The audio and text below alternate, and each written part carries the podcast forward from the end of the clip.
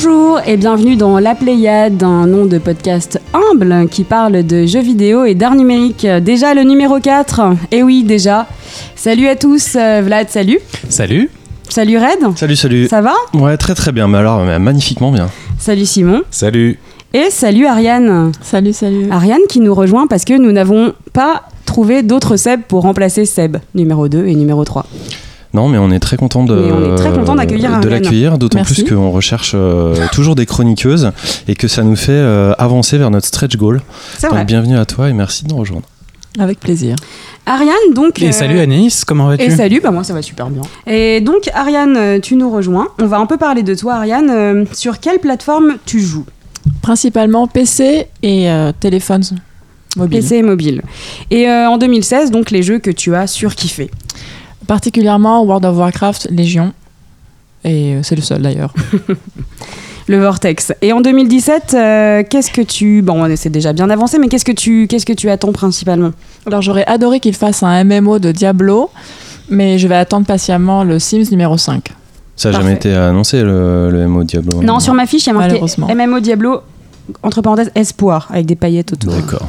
Eh ben merci Ariane, Avec très plaisir. heureux que tu nous rejoignes. Donc euh, au sommaire de ce numéro 4 de la Pléiade, on va vous parler d'Odin's Fairleft Razir, euh, What Remains of Edith Finch, on va vous parler de WoW avec Ariane, euh, des Gardiens de la Galaxie chez Telltale, de la Fête foraine du Turfu et voilà, c'est déjà un beau programme. Et on commence avec le journal de l'actu des news.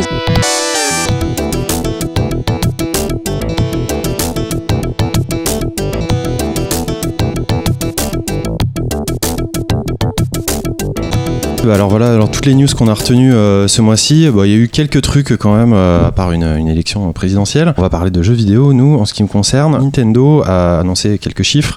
On a appris qu'ils avaient écoulé 2,74 millions de Switch, donc c'est un, un très très bon euh, début euh, sur cette console.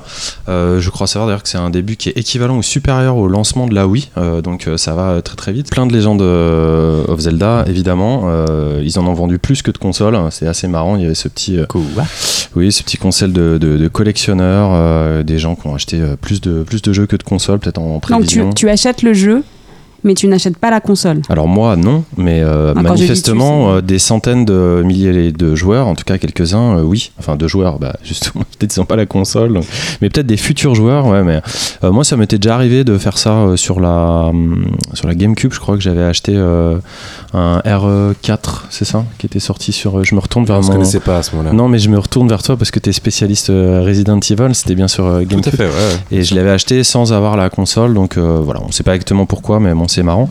Moi sur, sur Game Boy, j'avais acheté euh, j'avais acheté Pokémon Bleu sans avoir de Game Boy. Mais en même temps, je sais pas comment, je connais pas du tout euh, l'écosystème de la Switch, mais je pouvais avoir du coup la cartouche et jouer chez des potes avec ma cartouche et garder mes sauvegardes. Donc je sais pas si c'est la même chose pour. euh, C'est pareil, mais faut, des- faut des potes. Ouais, c'est ça le. Ouais, c'est ça. mais est-ce que du coup tu peux venir avec ta cartouche Zelda chez des potes pour jouer à ton Zelda à toi sur la Switch des autres Ah ça oui, prend pas la Non, sauvegarde non, de ton ça prend pote. pas la sauvegarde. Ouais, non, voilà, un c'est pas comme un- qui est à c'est pas l'intérieur de comme la console. cartouche, Donc voilà. ça marche pas en fait. Dingue. Ça marche pas du tout. Euh, ils ont vendu aussi plein de Mario Kart, euh, tant mieux, ça, ça démarre. Donc c'est une console qui démarre bien, tant mieux pour les gens qui l'ont acheté et qui ont envie de la supporter. Dans le même temps, ils ont quand même fait un, un mouvement un petit peu, euh, je sais pas comment on pourrait le considérer, on va appeler ça le, le mouvement de la deuxième chance. Ils ont sorti une nouvelle console, un petit peu en mini, ils ont mis à jour leur, euh, leur Nintendo 2DS et ils ont sorti une New Nintendo 2DS XL qui est euh, la version euh, bah, finalement de la, de la 2DS qu'on connaissait mais qu'on peut enfin plier, c'est quand même pratique hein, quand, pour ceux qui veulent les mettre dans des poches. Parce Qui que la première, on- elle se pliait pas? non, elle se pliait pas. Non, c'était une version euh, light de la, de la 3DS. Et du coup, on pouvait pas euh, la plier. Maintenant, on se retrouve avec une console qui finalement ressemble presque à la DS, avec la, à la DS, mais avec un gros processeur, puisqu'elle se passe de l'effet 3D. Du coup, c'est exactement la même chose que la 3DS, mais sans l'effet l'effet 3D. Exactement. Elle ressemble très pour trait à la 3DS XL. Comme la 3DS était la DS boostée, mais avec de la 3D, on a l'impression un peu de revenir en arrière. D'accord. Elle est moins chère ou quel est le. Oui, oui, elle est, elle est moins chère. ouais. D'accord. Elle est moins chère et c'est surtout, euh, euh, c'est surtout pour les gamins en fait. Il y a beaucoup, euh, à partir de, euh, d'un certain, enfin, en dessous d'un certain âge, c'est la 3D en fait, c'est un problème pour les gamins. Et donc euh, on essaye de, bah, ils enlèvent carrément la 3D pour qu'un gamin de 5-6 ans puisse jouer, euh, puisse jouer avec. C'était un retour qui avait été fait par des, un certain nombre de parents qui en fait euh, débranchaient par défaut tout le temps la 3D pour leurs gamins. S'ils avaient peur. Non, parce que c'était, ils arrivaient pas à la voir et ça les dérangeait en fait. Les gamins sont trop petits pour pouvoir s'habituer à leurs deux yeux. Bah, c'est surtout, ouais, c'était pas du tout recommandé pas pour, recommandé pour pour, leurs les yeux, gamins, voilà. Donc ça s'adresse aux enfants. Voilà. Mais D'ailleurs, les casques VR sont, dé- sont déconseillés aux enfants. En dessous de 12 ans, mais j'en avais discuté avec un développeur, on fait une petite digression comme d'habitude, euh, et que c'est surtout valable pour des, hum, pour des expositions longues quand même. Donc j'en avais discuté, euh, je sais plus si c'était à euh, non c'est pas mais avec un développeur qui développait justement un jeu en VR pour des enfants. Et je lui avais dit, mais quand même ça te dérange pas trop, parce qu'a priori c'est pas trop recommandé, on en avait parlé vraiment en toute transparence. Et il m'avait dit non, euh, ce, qui, ce qui compte c'est la, la durée en fait, donc c'est des toutes petites expériences et ça peut marcher. Bon après, hein, on verra peut-être que Du ça coup, c'est une version, la 2DS. c'est- Comment elle s'appelle elle s'appelle 2DS la 2DS, la 2DS. New 2DS XL, je crois. Donc c'est le- l'entrée de gamme, c'est le low cost de Nintendo, et puis au-dessus il y a la Switch euh, qui est la version. euh, Bah, surtout, on voit bien que mal- malgré de- le démarrage euh, tonitruant de la Switch, Nintendo veut pas faire peur au marché ou à ses actionnaires. Je sais pas si oui, ses ah bah, actionnaires tu, vends, aussi. tu vends pas à une petite fille de 13 ans une Switch a priori. Voilà. Et, et les premiers retours sur les early adopters, c'est des gens comme toi et moi, c'est-à-dire des gens relativement vieux. Pas, pas je, moi. je parle, je parle surtout pas de toi. Non, je dis ça parce qu'il y a des gens dans, un ancien, sur un ancien épisode où on a dit que tu avais 14 ans et il y a des gens qui m'ont dit c'est incroyable, vous avez des, chroniqueurs de maturité, 14 ans. Ah mais oui, mais Pour puis- parler d'autre chose, euh, très rapidement, on a entendu que euh, The Witcher est arrivé sur Netflix en série. Pour ceux qui kiffent euh, cette série, euh, bon, on ne sait pas encore si c'est du live ou si ça va être de la 3D, parce que le- la boîte de prod qui s'en occupe, c'est une boîte qui fait euh, pas mal de des cinématiques. Donc voilà, ça c'est cool. Sur un tout autre sujet, on a appris que les jeux asiatiques allaient accueillir la discipline du sport électronique pour les Jeux d'Asie de 2022. Donc les Jeux euh, d'Asie sont les, c'est l'équivalent des Jeux Olympiques, mais c'est réservé au territoire euh, asiatique, euh, incluant la Thaïlande, la Chine, euh, le Japon, etc., etc. Euh, L'Inde aussi, il me semble que c'est euh, inclus euh, dedans. l'Iran, l'Irak, S'ils ont l'Arabie voilà. Saoudite. Normalement, même, même le Moyen-Orient, c'est la Voilà. géographie. Alors je ne sais pas, vous irez, vous irez vous, vous irez vous renseigner sur les pays la Géorgie. participants. Là où nous ça peut nous intéresser, c'est que c'est euh, déjà une première et peut-être la dernière. en i en fait. c'est ça Absolument. c'est- La Bulgarie. Ça vous intéresse mes news ou pas Ouais, ouais. Absolument. Donc c'est peut-être la dernière étape avant d'être intégré euh, aux Jeux Olympiques en ce qui concerne euh, bah, le sport électronique, euh, l'e-sport. Et enfin deux petites news pour terminer. Euh, la première c'est pour me faire plaisir à moi. On a appris que Rick Dangerous Enhanced euh, allait euh, bientôt sortir. Alors qu'est-ce que c'est Rick Dangerous? Bah, Moi c'est rien de moins que l'un de mes jeux fétiches qui était sorti euh, à l'époque sur Atari ST, Amiga et d'autres machines. Il avait été fait par les gens de chez Core Design qui ne sont rien de moins que les créateurs de Tomb Raider. Et c'est une version très comique, plateforme et excessivement hardcore, revisitée d'un Indiana Jones. Moi j'adore ce jeu, vous irez, vous irez voir, peut-être on en parlera ultérieurement dans un autre podcast. Là où c'est marrant, c'est qu'il y a hum, un mec qui s'appelle Jenser, qui est euh, un fan de cette série, qui a décidé de, de- de sortir, bah, 20 ans après, une version excessivement améliorée du jeu euh, sur, euh, sur Amiga, sur, la, sur une des machines d'époque. Euh, donc pour l'instant on connaît pas la date de sortie, on a juste vu une vidéo qui, est- qui était vraiment, euh, vraiment très prometteuse. Moi j'espère que ça va sortir sur, sur Switch ou sur console après que ça va être porté parce que ça, ça me ferait bien plaisir de rejouer à ça. Moi aussi, Patrick. Euh, enfin, dernière news, on voulait embrasser euh, Vincent Lévy euh, et toute l'équipe de Rice Cooker République. Euh, Vincent était venu nous présenter son jeu Bokida à notre première et on le remerciera jamais assez. Et figurez-vous que leur jeu est sorti sur Steam enfin le 17 mai 2017 Euh, et on peut que vous enjoindre à, aller voir ça. C'est vraiment de la grosse boulette. Euh, Il y a eu un papier qui a été fait récemment euh, par euh, Rock Paper Shotgun. Donc euh, voilà, on croise les doigts et euh, on leur souhaite euh, tout le bonheur. Le jeu est à 17,99€ je crois de mémoire sur PC uniquement.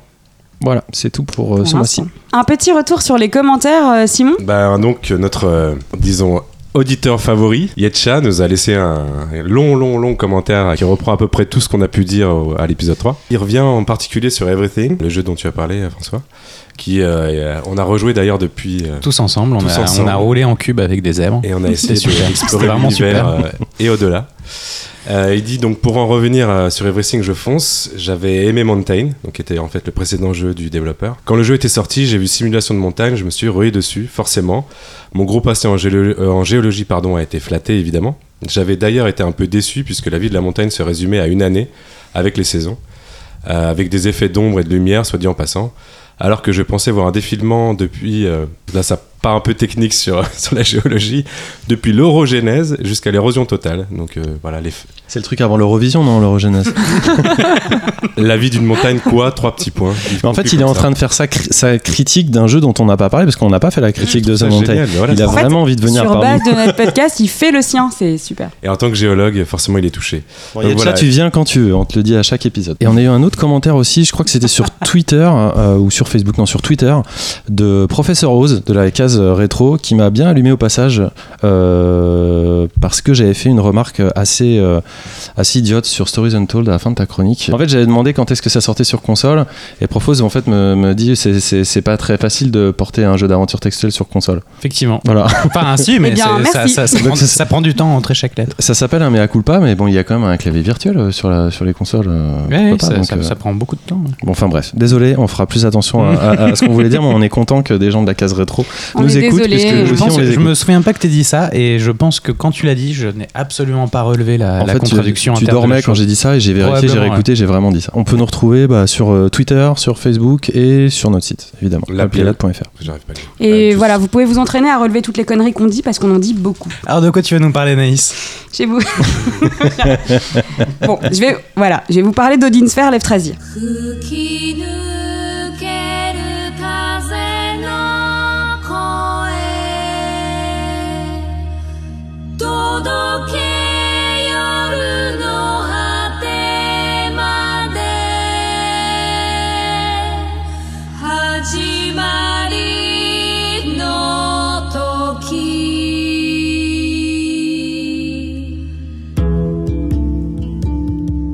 C'est pas un jeu récent récent, même si c'est sorti quand même euh, en juin 2016.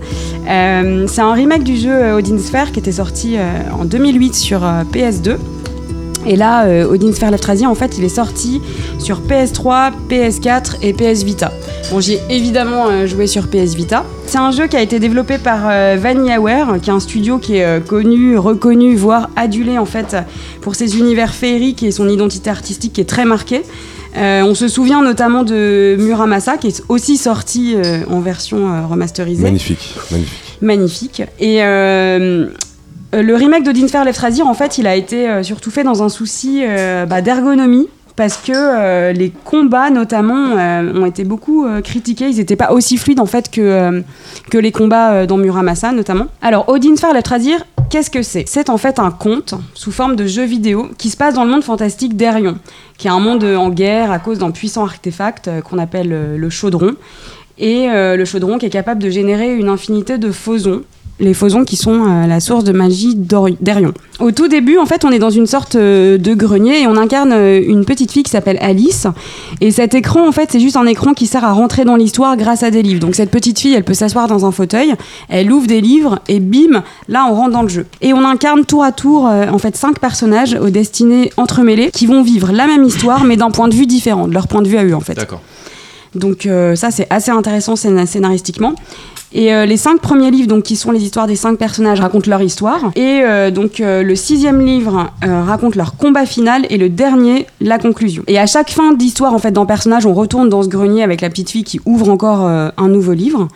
Et euh, on y retourne aussi pour apprendre, pour en, en apprendre un peu plus sur ce monde. On retrouve un peu le système de Euh, Muramasa quand il y a les deux personnages masculins et féminins qui vivent aussi Exactement. un peu. Voilà. Là, c'est vraiment plus poussé parce que leurs euh, leurs destinées sont vraiment mêlées. Et donc, ces, ces cinq personnages, qui sont-ils? Alors, il y a Gwendoline la Valkyrie, Cornelius, qui est un prince Puka, qui est une race de lapins qui parle, Mercedes, la reine des fées, Oswald, le chevalier des ombres, Velvet, la princesse du royaume de Valentine. Donc vous voyez en fait on puise un peu dans les mythes euh, antiques euh, et on aborde les thèmes de la notion d'appartenance, du poids du devoir familial, euh, de la notion de sacrifice, etc. etc. C'est un visuel novel? Non, non, non, non, non. C'est un C'est un action RPG. RPG, ouais, Action RPG. Qui a un peu de, un peu bisamol aussi. Euh, le développement des personnages, en fait, il se fait plutôt par euh, ben, euh, l'absorption des fameux. Euh, on retrouve aussi la cuisine qui était présente dans Muramasa. On peut fabriquer des potions, etc., etc. Donc ce jeu, ben, on retrouve pour ceux qui ont, voilà, qui connaissent, qui ont joué à Muramasa et qui connaissent le studio VanillaWare, l'univers artistique très marqué de VanillaWare, les musiques qui sont magnifiques, avec, comme je vous le disais, ce système de combat amélioré. Enfin, vraiment, pour moi, c'est un bijou artistique. Euh, C'est un voilà. peu toujours le cas avec leur production. De toute Ouais. façon, vraiment Le récit est dense, il y a une dimension épique, etc. On est complètement absorbé par ça. Le seul point négatif, euh, c'est qu'il y a parfois un côté euh, redondant dans les cinq récits, puisqu'on vit la même histoire avec des points de vue différents, alors ça se complète, etc., c'est bien écrit, mais euh, il y a parfois, oui, un côté redondant dans la euh, linéarité des récits. Mais moi, j'ai adoré, euh, j'ai beaucoup joué avec ma Vita dans le train, etc. C'est marrant que tu parles de la cuisine parce que ça fait très longtemps que j'ai pas joué à Muramasa, mais c'est un truc qui m'a marqué. Et quand tu me dis Muramasa, je pense tout de suite aux centaines et centaines de plats que tu pouvais réaliser. Donc Muramasa, c'était vraiment d'origine, enfin, c'était vraiment le Japon qui était représenté. Euh, et tu pouvais euh, vraiment quasiment apprendre à cuisiner en jouant à Muramasa, où tu pouvais vraiment faire les- mettre ensemble les ingrédients qui étaient des vrais ingrédients et te retrouver avec euh, une représentation euh, en 2D. T'avais- Moi, il me donne envie de bouffer tout le temps. Moi, en j'ai fait, souvent eu très faim en jouant à Muramasa. Là, dans, euh, dans Odin Sphere, c'est un peu différent, c'est-à-dire que C'est de la cuisine occidentalisée du coup? Euh, ouais, c'est moins euh, ciblé Japon, il y a plein de plats différents, etc. Il y a euh, du bœuf bourguignon. Mais. Peut-être. Bon, en tout cas, euh, comme dans Muramasa, ça aide pas qu'à développer le personnage, mais avant les combats, etc. Et on peut faire aussi des potions avec des fruits, on peut trip, faire quoi. pousser. Ouais. Il y a ce côté très linéaire, euh, bah, comme dans Muramasa où on fait avancer les personnages, mais il y a ce côté où on fait des pauses et on peut faire, on peut voilà faire pousser euh, nos plantes, faire des potions, faire de la cuisine, etc. Et, euh, et faire évoluer nos personnages. C'est vraiment pour moi. Un bijou, ça se joue assez rapidement et vraiment c'est euh, c'est un bijou artistique quoi, vraiment. Je pense pas que je vais faire celui-là, mais euh, j'attends vraiment leur prochaine production là, qui a été montrée euh, deux trois fois là, 13 Sentinels euh, à Aegis Rim. Je sais pas si t'as vu tourner les trucs, Non. mais c'était voilà, c'était la DA, c'est com- c'est encore parti. C'est dans encore un les autre mêmes truc. DA, enfin les mêmes. euh, Non, là ils sont ils ont commencé à mélanger la 3D dans leur univers 2D. C'est n'importe quoi, c'est vraiment sublimissime quoi. Je crois qu'on va en Bah, savoir plus à, à l'E3, en tout cas j'espère. Eh ben, merci Et ben, eh ben, de rien. Et on enchaîne euh, avec toi, Red. Tu vas nous parler de What Remains of Edith Finch.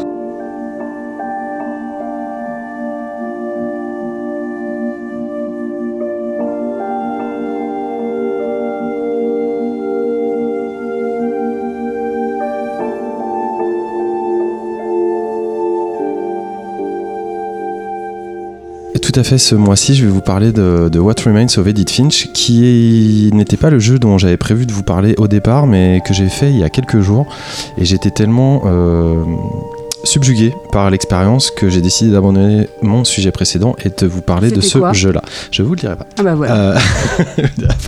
Euh, What Remains of Edith Finch, qu'est-ce que c'est? C'est euh, ce qu'on appelle un walking simulator, c'est-à-dire un jeu en vue à la première personne dans lequel vous marchez et où on ne va pas forcément tuer des gens euh, avec une mitraillette, mais où on va essayer de progresser au sein d'une narration, laquelle est définie par le scénario suivant. On joue une jeune fille qui revient dans sa maison de famille euh, pour découvrir des secrets de famille justement.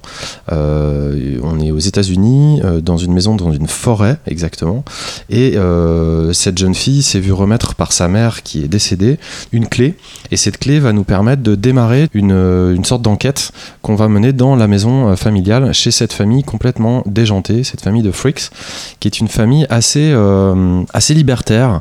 Je sais pas comment la, la caractériser exactement, mais c'est une famille qui m'a beaucoup plu de par son paradoxe, c'est-à-dire que c'est une famille qui a l'air d'être aussi sympathique et créative. euh, que euh, d'avoir des secrets très très lourds à garder. Donc comment ça se passe? En fait, euh, il y a des séquences de gameplay très très simples. On est libre dans un décor et puis on va arriver dans des, dans des pièces ou dans des zones et il y aura quelques euh, toutes petites actions contextuelles euh, à faire.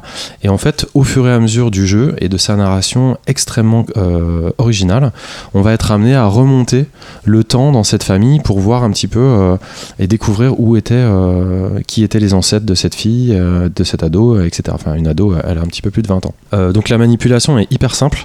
Je pense que c'est encore un, très bon jeu à faire essayer à quelqu'un qui connaît pas le jeu vidéo, avec un tout petit héritage David Cage dans la manipulation de certains objets, comme on avait déjà eu dans Uncharted 4. Et d'ailleurs, euh, je cite une Uncharted 4 parce qu'au niveau du graphisme, on est à mon sens euh, quasiment au même niveau de détail d'intérieur. Moi j'avais été très frappé euh, par ça dans la DA du jeu de Naughty Dog. Euh, et là encore une fois, c'est incroyable de, voir cette maison aussi bien détaillée. Ça foisonne, ça foisonne de vie, ça foisonne d'intimité. Et c'est tout autant étonnant puisque le, jeu a été développé par Giant Sparrow. Giant Sparrow, on avait déjà entendu d'eux- parler d'eux sur PS4 puisqu'ils avaient développé un jeu il y a un petit peu plus de, de deux ans qui s'appelait The Infinite Swan. Euh, je sais pas si ah vous oui, aviez joué joué bah, sur euh, à PS ça. Vita justement. Voilà. Super jeu. Ah, ça, ça t'avait plu? Ah ouais, grave. Euh, Alors moi j'avais moi j'avais joué aussi, j'avais trouvé un peu les limites du concept euh, euh, un chiant. Faut un peu le dire. Ouais, je fais plus partie de la team euh, chiante moi sur ce coup-là, mais j'avais je- parle d'une expérience intéressante, pas d'un jeu. Voilà. Excuse-moi, excuse-moi. Mais euh, quand même, euh, l'intérêt, l'originalité du concept était à souligner et tout ça, mais c'était dénudé. On était sur, euh, sur des décors qui se, se dévoilaient. Ça n'a euh, rien à voir avec le, le niveau de. ah non, le niveau visuel, il est, il est, il est incroyable. Et donc, euh, Edith Finch, euh, bah, on est dans une ambiance qui est quand même beaucoup plus années 80. Moi, ça m'a rappelé euh, vachement euh, l'émotion que j'avais, alors, pour essayer, pour essayer de situer, hein, mais l'émotion que j'avais quand j'étais môme et que j'avais vu euh, les Goonies. Ah, C'est-à-dire, c'est cette espèce de petite émi- euh, Pour ce le côté exploration? Pour le côté, ça fait longtemps que j'avais pas été dans un lieu qui m'accapare euh, et qui me séduit euh, autant qu'avant. Donc il y a- il y a- il y a- c'est un petit côté régressif, mais pourquoi je dis ça comme ça C'est parce qu'en fait cette maison, dès le début, le jeu vous enveloppe. C'est-à-dire que l'interface du jeu, elle est très très immersive. Dès le début, on est sur un bateau. Je vais pas vous dire ce qui se passe et tout, mais tout est pensé pour vous faire euh, dire euh, waouh. Et quand on découvre la maison euh, de cette famille, moi j'ai trouvé ça mais incroyable. C'est une, espèce de cabane avec euh, plein de, plein de pièces qui sont construites les unes sur les autres. Et la particularité de, cette maison, c'est que comme c'est une, assez grande lignée, une famille assez, euh, assez, assez grande, euh, assez foutraque, il y a une tradition, euh, j'ai pas encore bien compris d'où elle venait, mais en tout cas que, la, que la mère a, a respecté, c'est que quand quelqu'un quittait la famille, soit qu'il la quittait géographiquement, soit qu'il décédait, l'endroit dans lequel elle vivait, en l'occurrence souvent sa chambre, était scellé et personne ne pouvait y aller. Euh, et donc ça crée une atmosphère euh, assez bizarre parce qu'on n'est pas du tout euh, dans, le superlatif ou dans l'exagération, comme s'il y avait des fantômes ou des choses comme ça. Non, c'est vraiment des gens normaux, enfin normaux, des gens originaux, mais c- tout le, jeu est traité d'une façon assez terre à terre et assez réaliste. Et du coup, ça fait, euh, que ça fonctionne encore plus. Donc, euh, euh, je vais pas vous parler des tricks euh, ou des, peurs ou, de ce qu'on ressent exactement dans le jeu. Ça, vous pourrez le découvrir par vous-même. Mais évidemment, ça joue sur des, hum, mécanismes très primaires et très intéressant. Euh, le level design est vraiment super, super chouette. Il y a une voix off qui nous accompagne tout au long du jeu et qui est relayée par des sous-titres qui sont incrustés directement dans le décor. Mais qui est pas facultative. Non, elle est, elle est obligatoire Elle et d'ailleurs on est au travers des pensées de la protagoniste, on peut découvrir un petit peu plus euh, le jeu. Euh, c'est super bien intégré d'ailleurs. Euh, moi, ça m'a rappelé aussi Myst dans la façon dont on avait de dans ce jeu. Je sais pas si vous vous rappelez de ce jeu Capital, mais c'est dans la façon dont finalement le- le- les lieux ou en tout cas un, environnement virtuel est capable de nous communiquer euh, une histoire, euh, une logique, euh, quelque chose qui va venir s'immiscer en fait dans notre compréhension de, l'endroit et créer énormément de plaisir, de plaisir ludique tout simplement. La musique est excellente, elle a été signée par un mec qui s'appelle Jeff Russo, qui est un mec qu'on connaît en ce moment parce qu'il bosse sur les, les musiques des séries Légion ou Fargo, donc c'est pas un manche. Et hum, ils ont eu l'idée maligne de faire euh, playtester le, jeu par des gens assez prestigieux comme euh, le développeur de Her Story, euh, Neil Druckmann, dont je parlais tout à l'heure d'Uncharted 4, donc qui a, co-dirigé Uncharted 4, euh, The Last of Us, Lucas Pop aussi, qui a réalisé le, génial Papers, Please, des gens de chez Playdead qui avaient fondé Insane, enfin bref, toute la crème du jeu indé a participé au playtest du jeu. Je sais pas à quel niveau ils ont eu des retours, mais clairement, le jeu est hyper bien léché et c'est vraiment, euh, vraiment hyper plaisant. Et Euh, justement, euh, tu parles de Her Story. Est-ce qu'il y, a- y un côté enquête comme ça, comme dans Her Story, ou euh, on est plus dans. euh, Il y a un côté enquête, mais il est, il est un petit peu euh, factice dans le sens où t'as pas de puzzle game, t'as pas de choses comme ça. Mais c'est ce que tu ressens quand tu joues. Tu ressens le fait d'être, de, de ne pas savoir où tu vas et d'apprendre euh, Mm. au fur et à mesure ce qui s'est passé. C'est de la pure contemplation, euh, en fait. Enfin, t'as pas de. Oui, c'est relativement euh, un jeu linéaire et c'est assez, c'est très très bien masqué. Euh, moi, j'ai trouvé ça vraiment flamboyant hein, parce qu'on part en fait dans les vies de, de chaque personne. Ça m'a provoqué beaucoup de gêne, bizarrement. J'ai eu l'impression de, de- de- d'avoir accès à une maison et à des objets qui n'étaient pas les miens, que j'avais pas forcément euh, le droit de le droit de- d'observer. Au niveau de la narration, elle est, du coup, tu parlais d'un jeu qui est très linéaire, mais euh, est-ce que c'est une narration qui est vraiment Non, j'ai pas dit que c'était. c'est pas- qui- qui court comme ça, ou est-ce que vu que tu visites plusieurs salles, plusieurs pièces, Non, c'est ça que je te euh, dis, c'est qu'en fait tu vas débloquer quand même certains trucs et le jeu n'a pas l'air directif mais il l'est quand même. C'est-à-dire que tu peux toi faire certains trucs Oui, mais oui. en fait le gameplay t'impose de le faire dans un, dans un certain ordre. Oui, ça je comprends bien, mais je veux dire, la façon mentale que tu as de, constru- euh, de construire l'histoire de cette maison, euh, c'est pas un truc hyper linéaire du tout. Il y, a- pas un petit côté Metroid justement à débloquer des endroits. euh, à- Si, il va y avoir aussi des feedbacks, des choses comme ça, des choses très allégoriques, donc je vous laisserai la, la découverte. C'est là où d'ailleurs réside tout l'intérêt du jeu. Moi, à titre personnel, ce que j'ai vraiment aimé le plus, c'est me retrouver dans une pièce. C'est marrant, il y a pas longtemps, j'ai été euh, à une ouverture euh, dans un musée à Paris qui s'appelle le Palais de Tokyo. Et pendant la rénovation de ce musée, ils ont trouvé et mis à jour une pièce qui n'avait pas été mise à jour depuis plus de 70 ans. C'était une pièce qui avait été oubliée, qui n'était pas marquée sur les plans, qui avait été scellée euh, pendant la Seconde Guerre mondiale. Et ils ont, euh, pendant les travaux, un peu par hasard, mis à jour un cinéma qui existait euh, au tout début du siècle et qui était donc sous Paris, etc. Et en fait, le fait de rentrer dans cette pièce, c'était assez, assez étrange. C'est pas, pas comme un temple, mais il y avait quelque chose de vraiment très très confiné et de se dire, mais c'est incroyable, personne n'est rentré dans cette pièce avant moi. Aujourd'hui, c'est une pièce d'exposition que vous pouvez, visiter à Paris. Euh, c'est un peu le, ce que j'ai ressenti, c'est-à-dire on ressent très très bien ce que ressent la protagoniste et qu'elle-même, elle a eu une intimité avec cet endroit. C'est un vrai petit labyrinthe euh, organisé autour d'une vie euh, de famille, mais c'est aussi beaucoup d'endroits fermés, clos, interdits, remplis de secrets. Et du coup, les, les découvrir comme ça, on comprend pas trop où on est, mais c'est un petit peu comme si je vous lâchais euh, dans la pièce, dans une chambre, dans l'intimité de quelqu'un. C'est un petit peu gênant. Et puis vous allez avoir accès à des histoires euh, très très intimes. Et là, vous allez avoir une, une double lecture du, du lieu en fait qui va être visité. Est-ce qu'il y a un côté euh, poétique? Est-ce qu'il y a un côté un peu glauque, voire horreur? Ou est-ce qu'il y a un peu de tout ça en même temps? Il y a beaucoup d'imaginaire. Donc en fait, il y a un peu de tout ça en même temps. Et donc euh, le jeu euh, est sorti en avril. Euh, il est disponible sur euh, PC et PlayStation 4 pour 20 euros. Donc c'est vraiment pas trop cher pour, euh, pour ce qu'est l'expérience. Dans le style, moi j'ai pas vu beaucoup mieux, à part euh, l'œuvre euh, du créateur de, The Beginner's Guide, ce genre de choses. Mais sinon, je pense qu'on est un petit peu au top et ça m'a fait très plaisir de découvrir ça. En tout cas, elle est très bonne review. Enfin, tout le monde est d'accord avec toi. plus ou moins. Pour une fois. Merci Red. Et on enchaîne avec Ariane. Alors Ariane, j'ai cru comprendre que tu étais une grande fan et une grande joueuse de WoW. Exactement. Donc tu vas nous en parler un petit peu plus.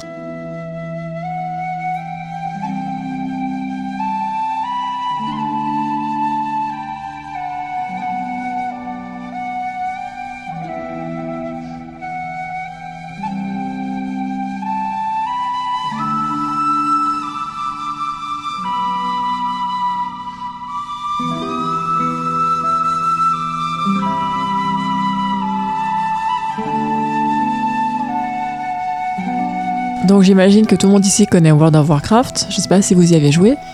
Moi j'y ai joué beaucoup. Beaucoup, beaucoup, beaucoup. Moi aussi, beaucoup. Et alors moi j'y ai joué un tout petit peu, euh, mais je suis quand vous dites vous y avez joué beaucoup, c'était il y a longtemps, C'était il y a quelques années, mais pendant de longues années. parce que je, je sais que le, le jeu marche encore très bien, mais c'est vrai que je suis toujours étonné de qu'on ait euh, qu'on ait cette actualité euh, sur WoW. Euh, Il y a eu tellement d'extensions qui sont sorties depuis euh, depuis les origines du jeu. C'était quoi 14 la... ans. 14 ans, c'est quoi la date? 2004. 2004. ouais. Et combien il y a de joueurs aujourd'hui sur WoW? À la sortie de Légion, il y avait à peu près 11 millions de joueurs. Donc euh, c'est- Ah, c'est énorme. Donc pour ceux, pour augmentation. ceux qui vivent euh, dans un autre monde, euh, WoW, donc c'est un MMO. Ça veut dire qu'il y a beaucoup de joueurs euh, en ligne qui jouent en même temps. C'est un jeu de rôle massivement multijoueur. Sur ce jeu de rôle massivement multijoueur, tu, tu passes beaucoup de temps. Voilà, donc ça fait 10 ans que je joue à ce jeu et beaucoup de gens ont toujours le- l'impression que c'est un jeu très chronophage où il faut tuer plein de sangliers pour euh, monter de niveau. Des cochons.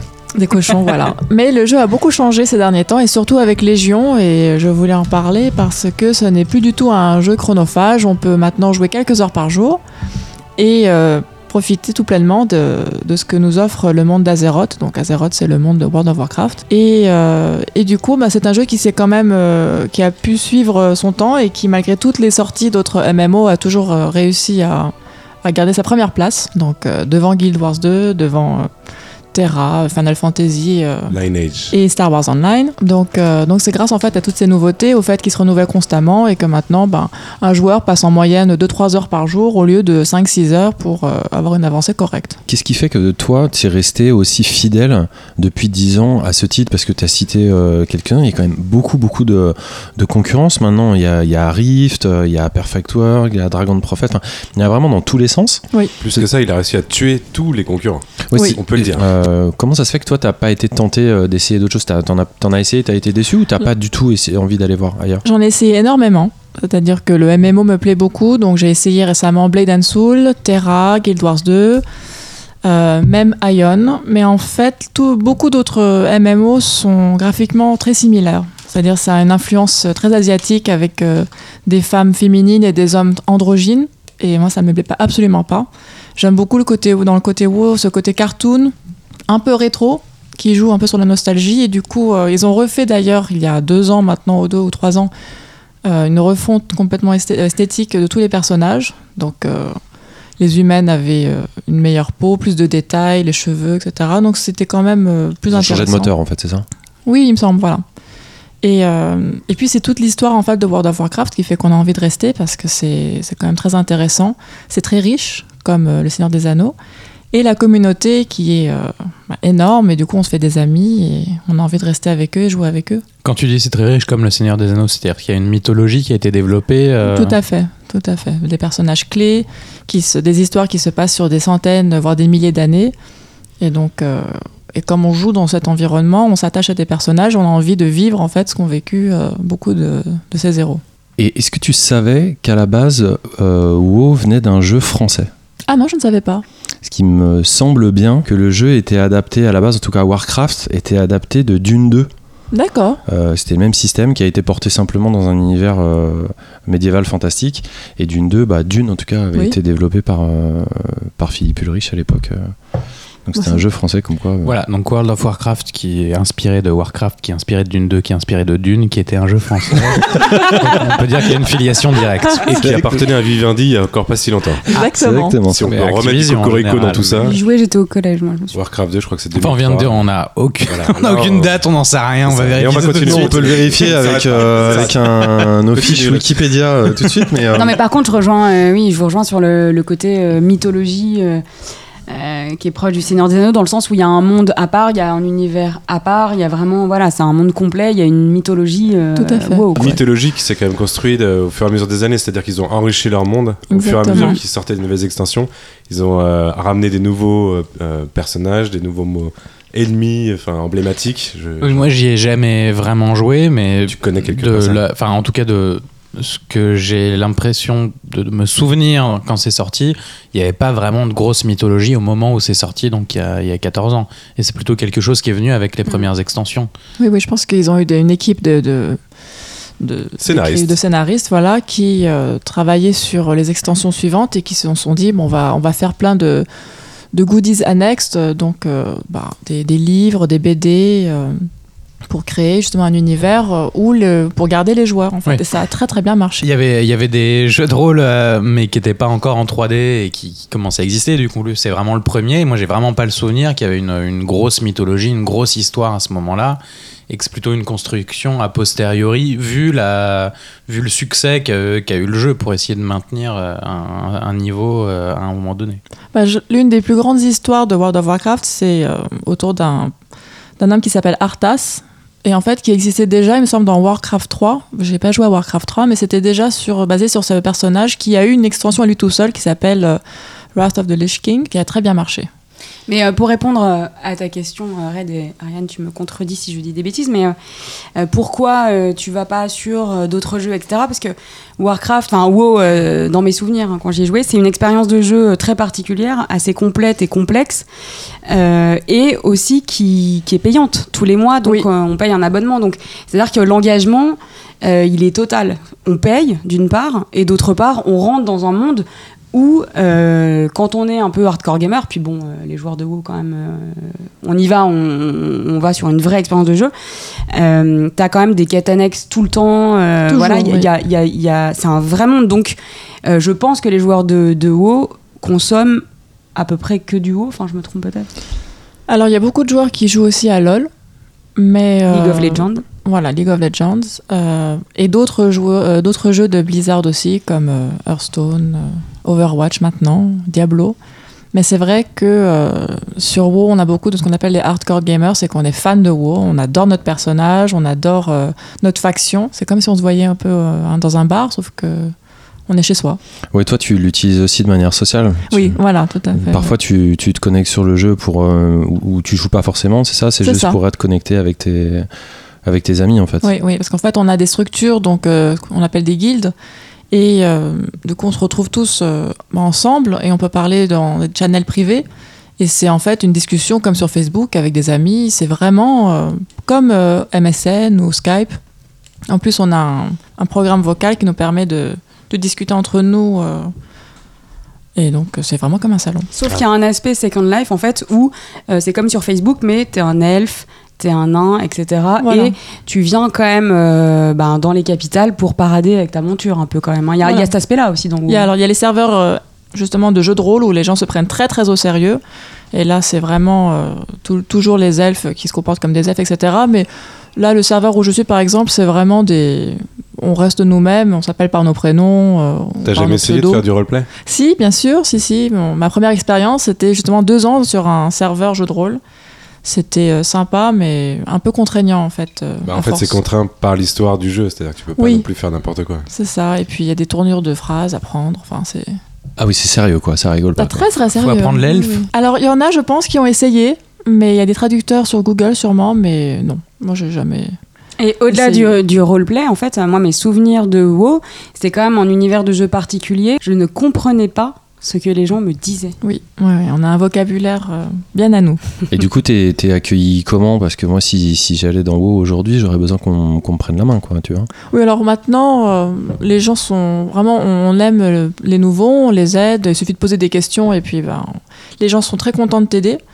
Et euh, après, si tu rejoins une guilde, là, tu seras vraiment euh, encadré par euh, tous les autres joueurs qui pourront te montrer les ficelles du métier, les raccourcis, et même t'aider à accomplir tes quêtes et à avancer plus vite. Tu nous parlais de tes jeux attendus, tu nous parlais d'un Diablo MMO. Du coup, tu, tu sais, j'étais étonné parce que vu que t'es- je sais que tu joues à d'autres choses que, que WoW, mais que tu joues principalement à WoW, pourquoi tu nous dis pas que le, jeu que t'attends le plus, c'est, je sais pas, la prochaine extension de WoW ou, la prochaine évolution du jeu? T'as encore des choses que t'attends euh, justement Il y a encore non, des choses à faire trop. euh, Plus trop. En fait, l'extension qui m'a beaucoup plu était celle de d'il y a maintenant trois ans et demi, qui était Pandaria, qui se passait en Chine avec plein de pandas. Donc Ouais. évidemment, j'ai adoré. Et euh, je me suis toujours dit qu'à 40 ans, j'allais passer à autre chose. Et comme je m'approche de mes 40 ans, bah, je me suis dit, bah, c'est peut-être le moment de changer de jeu et de tester quelque Spoiler. chose. Oui, bah, major spoil.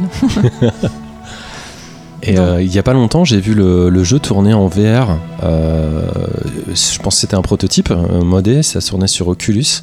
J'avais entendu, enfin j'avais lu des déclarations de Blizzard qui expliquaient qu'ils réfléchissaient à la chose, que rien n'était fermé, rien n'était forcément acté non plus. Est-ce que c'est quelque chose que toi tu, tu envisages? Parce que de voir l'univers WoW au travers du casque, manifestement ça semblait très concluant. Euh, et c'est vrai que moi, j'avais, qui connais quand même un, un petit peu l'univers du jeu, je l'avais jamais vu euh, sous cet angle-là, sous l'angle FPS. Euh, en fait, s'ils revisitent euh, les anciennes zones et les mettent à jour graphiquement, ça pourrait être sympa, oui. Parce que c'est vrai que WoW, la- la- un petit défaut, c'est qu'ils euh, ils chérissent leurs nouvelles extensions, mais les celles qui sont derrière, surtout la première, les, les Il a zones 14 sont... ans, faut le rappeler. Voilà, c'est, ils n'ont pas refait euh, vraiment certains graphismes et, euh, et ce serait euh, un gros travail pour eux pour faire de la VR, que tout soit en fait homogène graphiquement. Et t'as déjà été à la BlizzCon ou des trucs comme ça ou, Oui. euh, J'ai été à une BlizzCon en 2009 pour le lancement de Lich King et c'était génial parce qu'il y avait un prototype euh, du trône euh, d'Arthas et j'ai pu m'asseoir dessus avec le, le casque d'Arthas et me le mettre sur la tête. Voilà. Et alors cette nouvelle extension euh, Légion, qu'est-ce qu'elle amène de nouveau pour euh, bah, des anciens joueurs euh, comme Simon ou moi? Est-ce qu'il y a des grosses différences avec, euh, avec les anciennes euh? Donne-nous envie, s'il te plaît. Alors oui, vous pouvez euh, apprécier cette extension sans passer euh, des heures sur l'ordinateur. Donc déjà, même si vous jouez que une ou deux heures par jour, vous n'aurez plus euh, ce besoin d'addiction de, retourner parce qu'il vous manque ci ou ça. Vous pouvez par exemple, vous avez des sujets que vous pouvez envoyer, récolter pour vous de l'argent ou des améliorations. Et donc vous les lancez, ça prend 3, 4, 5, 12 heures et comme ça vous savez que dans 12 heures vous avez juste à récolter et vous n'avez pas besoin de jouer pour, euh, pour farmer. Et il y a aussi euh, des applications sur téléphone mobile qui vous permettent de faire ça. Donc même sans ordinateur, on peut continuer à jouer à World of Warcraft. Mais déjà, même- euh, oui, déjà à l'époque, il y avait des applications qui permettaient de suivre euh, les ventes, etc. Oui, tout ça, à ça continue. Je trouve ça vraiment très euh, fascinant de, de pouvoir voir un joueur, en l'occurrence une joueuse, qui, qui suit comme ça une, une série euh, euh, aussi longtemps, euh, alors que tu enchaînes sur, je sais pas, tu m'avais dit que tu jouais à Overwatch, que tu avais joué à Horizon, ou d'autres trucs, et quand Ouais. même systématiquement que tu retournes dans, dans cet univers, et pas qu'un peu, puisque tu, tu, joues, tu joues combien d'heures par jour à peu 30 près heures par semaine. assez, assez conséquent, quoi. Oui, en plus, comme je suis officier, je dois faire du recrutement, gérer les joueurs, les organisations des, de ce qu'on appelle les raids, où ce sont des soirées dédiées à, à une aventure à 10, 20 ou 25 pour aller euh, tuer des boss dans un lieu spécifique. Ah oui, t'es salarié, quoi, vous avez un syndicat, quoi. Voilà, c'est ça. ouais. T'as annulé un raid pour, euh, pour enregistrer aujourd'hui. Ouais, ça, il faut le Alors dire. non, je me suis fait remplacer, en fait, euh, voilà, tout va bien. Et moi, je Mais- t'admire parce que euh, dans mes souvenirs, enfin, c'était très addictif.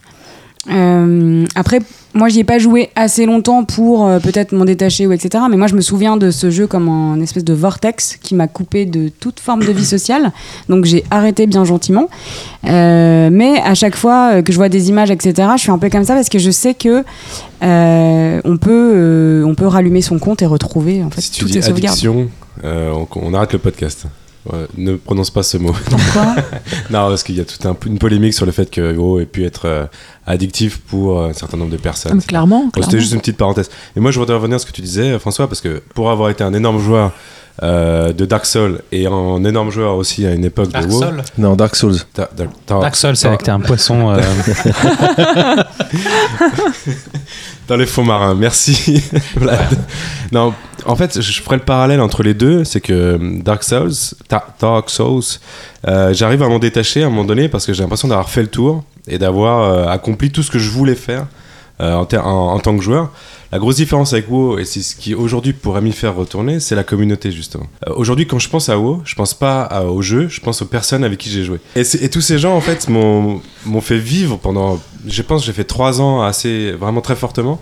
Et aujourd'hui, en fait, à l'époque, ce qui m'a fait le plus de mal à me détacher du jeu, contrairement à Dark Souls où j'ai eu assez peu de mal, parce que j'étais à peu près tout seul avec mes marques par terre, euh, comme tu connais bien François, Mhm. euh, c'était justement de quitter cette communauté. Et, euh, et aujourd'hui, si j'y retourne, c'est pour retrouver mes anciens potes, entre guillemets, qui sont jamais, qui ont jamais été mes potes, qui ont toujours été mes, euh, mes amis, enfin mes amis WoW, quoi, mais qui ont, avec qui j'ai pu créer une relation qui était quasiment euh, une relation d'amitié. Ouais, Alors un message à l'ancienne guilde de Simon, si vous nous Je ne écoutez. citerai pas de euh, nom et vous vous ne connaissez pas mon pseudo. Est-ce qu'il y a des cérémonies qui sont organisées quand les, les, les joueurs décident de, de- de quitter le jeu? Euh, Est-ce qu'il y a des, des cérémonies d'au revoir, un petit peu comme un pot de, un pot de départ? Non, il y a des cérémonies de mariage dans le, sur les serveurs euh, RPG où les joueurs euh, in-game décident de se, de se marier. Donc il y a des cérémonies, des invitations avec euh, un prêtre, etc. Mais sinon, non, non. Ça me rappelle le documentaire que j'avais vu en 2009 qui s'appelait, je sais pas si vous l'avez vu, The Cat, The Reverend and the Slave, avec des, des vies comme ça virtuelles. Euh, Enfin, en l'occurrence, c'était pas sur WoW, c'était sur euh, Second Life. Ça m'y a fait penser, c'est tout, mais je j'étais pas à comparer les deux. Moi, je voulais juste, peut-être pour conclure, t'imagines cette fin? Enfin, tu. Oh oui, oui, mais j'ai déjà fait des pauses en fait, des extensions qui m'ont déçu un petit peu, donc j'ai pu faire des pauses et c'est là où je jouais à d'autres jeux pour, euh, pour tester d'autres choses. Mais à chaque fois, on a les amis qui nous rappellent en disant Mais viens, c'est la nouvelle extension, mais viens, on va jouer. Et donc évidemment, on revient. Et puis là, c'est surtout cette extension qui est très réussie. Euh, c'est pour ça qu'on est 11 millions maintenant à s'amuser sur ce jeu. Ouais, il y a beaucoup de, de jeux qui sortent qui aimeraient bien avoir euh, Ah oui, oui. autant de joueurs, hein, ça c'est clair. Eh ben merci Ariane. Euh, Et pour conclure, je dirais juste que pour ceux qui veulent découvrir le monde de WoW sans se vortexer et payer un abonnement tous les mois, vous pouvez regarder l'épisode de South Park euh, sur WoW qui est génialissime, euh, très très très drôle et euh, qui vous donnera un petit aperçu euh, de cet univers. On enchaîne avec euh, le petit point vert.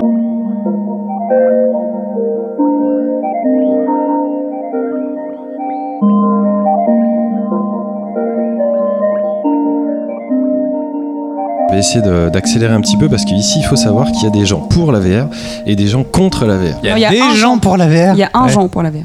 Alors c'est vrai que ce qui se passe autour de la réalité virtuelle en ce moment c'est un petit peu euh, tumultueux, un petit peu complexe. Il y a des, good news, il y a des, bad news, en tout cas des, moyennes news. Par exemple au niveau des bad news, on a vu que Zenimax euh, continuait ses petits efforts euh, à base de procès et s'était retourné non plus contre Oculus Rift mais carrément contre Gear VR et contre Samsung à qui reproche d'avoir pompé la techno. Donc ce genre de, de procès qui ne nous regarde pas, c'est pas le genre de trucs qui sont quand même propices au développement, euh, au développement d'une techno. Euh, on a su aussi que Palmer Lequet, qui avait été quand même la personne fondatrice pour l'essor de la réalité virtuelle ces dernières années, euh, qui avait fondé Oculus, s'est fait remercier par, Facebook. Donc maintenant, on peut le voir déguisé en cosplay de, de de Metal Gear au Japon. Je vous invite à regarder ça sur, Internet parce que ça, vaut un petit peu le, le déplacement. Toujours pour rester sur Oculus, on a appris qu'ils n'auraient pas de stand au- à l'E3 qui arrive. Euh, bon, après, on peut voir ça de façon un peu bizarre. C'est la première fois depuis, depuis quelques années. Mais Electronic Arts non plus. hein, ça, ça les empêchera pas, Oculus, d'être présents sur, euh, sur d'autres stands. N'empêche, euh, c'est un petit peu bizarre. Peut-être qu'il n'y a pas assez de concurrence.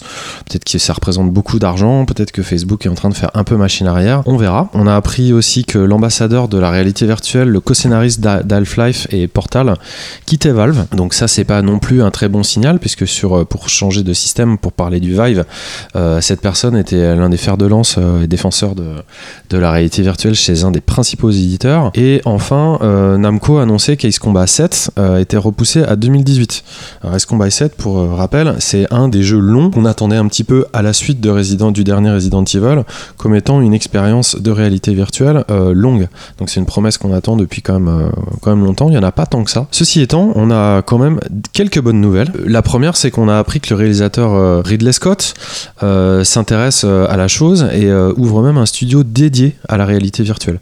Euh, un studio qui se concentrera sur la production de films euh, en réalité virtuelle, en réalité mixte et aussi en réalité au- augmentée. Euh, la première réale de ce studio, a priori, ce sera d'ailleurs un cours sur euh, Alien Covenant. Je pense que oui, Vlad a intervenu. Euh, juste euh, Ridley Scott est maintenant un, vieillard, vieillard. Je suis désolé pour le vieillard. Ouais, ouais. De plus de 80 ans qui euh, produit que des choses très moyennes hein, depuis. Donc, Non, mais quand, quand on aura euh, des vieillards qui auront produit euh, la moitié de ce qu'a produit Ridley Scott, on pourra commencer à critiquer, même si je suis le premier à dire que qu'Alien Covenant est un très mauvais film. Euh, en tout cas, ce que je remarque, c'est que tu ne m'as pas interrompu à chaque euh, news je- négative. c'était Et dur. qu'à la première news dur. positive, tu me sautes dessus. Tu, tu cites Ridley Scott avec la VR. C'est Ridley Scott avec la VR qui va sortir un spin-off. spin-off de De- court métrage de Alien Covenant qui est une bouse infâme euh, qui est la suite de Prometheus qui est une enfin, bref, Vous l'avez noté, le point VR de Red est un point clivant. c'est clair. Bon, on a appris aussi que Zenimax euh, ne font pas que euh, des procès euh, à des gens qui leur volent des technologies. Ils ont aussi euh, fait euh, l'acquisition euh, d'Escala- euh, Escalation Studio, qui est un studio euh, spécialisé dans la réalité virtuelle. Donc on sait que Zenimax c'est Bethesda et que Bethesda c'est Fallout 4 entre autres et qui nous prépare une version entièrement VR de Fallout 4. Ça c'est cool. On ne peut que s'en réjouir. Il y a des acteurs importants du marché qui sont euh, Continue. qui continuent à croire que ça va marcher. hein. On a entendu euh, l'ancien patron d'Electronic Arts, John Riccicello, par exemple, qui, a, qui voit complètement le truc euh, exploser, même rivaliser avec Internet. Je suis conscient des limites de- de- du système à l'heure actuelle. J'aimerais presque des nouveaux casques parce qu'en fait, je pense qu'il y a des limitations techno en ce moment entre les consoles qui sont encore un peu légères pour faire bien tourner la VR et les casques qui sont un peu légers pour bien la reproduire. On est très loin d'être dans une, une- une satisfaction parfaite de- d'utilisation. Si vous aimez la VR, que vraiment, vraiment, vous êtes un fervent défenseur, et que vous aimez ramer, vous pouvez venir dans cette émission pour soutenir Red. Mais d'ailleurs, je crois que euh, Ariane a une news VR aussi. Oui, tout à fait. Alors, euh, c'est pour la Biennale à Venise cette année. On a l'AVR qui s'est invité euh, avec Ryder Rips, qui est un artiste de 30 ans qui vient de New York. Et en fait, il propose cette année une visite virtuelle dans une usine euh, pour faire du travail à la chaîne dans une usine euh, de casques de VR. Donc en fait, on, on prend la, est dans la peau d'un ouvrier qui monte euh, par un casque VR et en fait, ça fait partie de son projet qui s'appelle Diventare Schiavo, donc devenir un esclave. Et c'est en fait, il dénonce ce mouvement de VR et en disant que bah, on va tous devenir esclaves euh, de cette technologie. C'est une mise, une forme de mise en abîme alors. Exactement. C'est vraiment ce qu'il y a pas longtemps, je lisais euh, un article dans Le Monde, je crois que c'était William Oduro, qui critiquait aussi, euh, enfin qui critiquait, qui parlait de, de- des problèmes euh, qu'il y a dans, dans l'essor de la VR aujourd'hui, et qui expliquait que certains réfléchissaient au fait de vivre l'humanité entièrement dans un monde en réalité virtuelle et de se dire que in fine on pourrait tout à fait euh, développer notre conscience au sein d'un monde virtuel il allait jusqu'à imaginer ou à en tout cas à faire référence à, à des concepteurs qui imaginaient au sein d'un monde en réalité virtuelle ce que serait un monde en réalité virtuelle. Oui. C'est-à-dire de vivre de la réalité virtuelle dans la réalité virtuelle. Je voulais juste terminer sur un, jeu que j'ai découvert, euh, enfin un jeu, une expérience euh, assez impressionnante qui s'appelle Stasi VR, euh, qui nous propose de plonger dans l'atmosphère d'un interrogatoire de la Stasi qui était la police secrète est-allemande, enfin secrète, oui, oui, la police secrète. Et ça, ça donne quand même vraiment un, regard très très juste sur ce que peut nous apporter cette technologie quand elle est mise à bon profit. Il n'y a pas 36 moyens d'arriver à faire ressentir ce genre d'émotion. Et dans ce type de cas, euh, en l'occurrence, un aperçu euh, bah, des techniques de manipulation dont, dont, dont usait cette, euh, cette police politique euh, pour obtenir des, des aveux, c'est extrêmement probant, extrêmement efficace. Et que ça vous plaise ou non, sur 3DS, sur PS4, ça fonctionne moins bien. Et voilà, désolé pour ce point un, un petit peu long. Maintenant, rendez-vous à l'E3 pour voir comment ça, comment ça va marcher. Eh bien, merci Red. Simon, toi, tu vas nous parler des Gardiens de la Galaxie chez Telltale.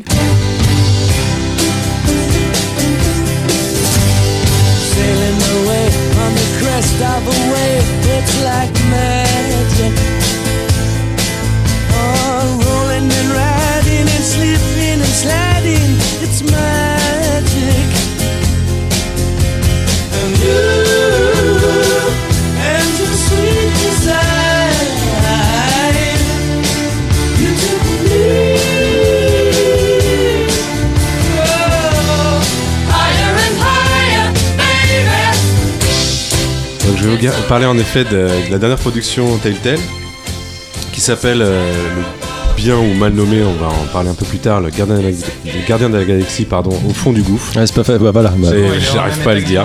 Ils l'ont vraiment appelé au fond du gouffre? Gardien de la galaxie au fond du Ils ont gouffre. peur de rien, les mecs. Ils ont- voilà, c'est C'est vrai, c'est le vrai Non, ça s'appelle comme ça vraiment? Au fond du gouffre. Et on va se demander, est-ce qu'ils sont vraiment? Mais tu l'as traduit comme Seb ou c'est le nom C'est la traduction de Tangle Up in Blue, qui veut dire emmêlé dans le bleu, enfin entremêlé ou emmêlé dans le bleu, Tangled. Euh, et donc ça n'a rien à voir. Et c'est voilà un jeu euh, qui en français a assez peu d'intérêt. Donc c'est la dernière production des studios Telltale qu'on connaît bien puisqu'on en a parlé au premier épisode pour nos auditeurs les plus fidèles. Oh, on en a bien parlé au deuxième et au troisième aussi, te connaissant. À chaque fois qu'il y a un tel tel, c'est pour toi. Voilà, Telltale, euh, après un certain nombre de licences euh, diverses et variées, à peu près toutes états-uniennes, se penche maintenant dans l'univers Marvel avec les Gardiens de la Galaxie. dont vous avez pu voir le premier épisode euh, au cinéma, il y a maintenant quelques années. Le deuxième vient de sortir, que je n'ai pas vu. Et donc, tout de suite, j'introduis hein, le- ma connaissance du sujet, c'est que je ne connais rien des Gardiens de la Galaxie à part le film qui est sorti maintenant, euh, je pense, il y a trois ans à peu près. Ah bah, je peux te rassurer, le deuxième, euh, il n'est pas sorti en fait, ils en ont pas fait. Alors voilà, merci François, tu l'as vu donc. Oui, c'est pas la peine.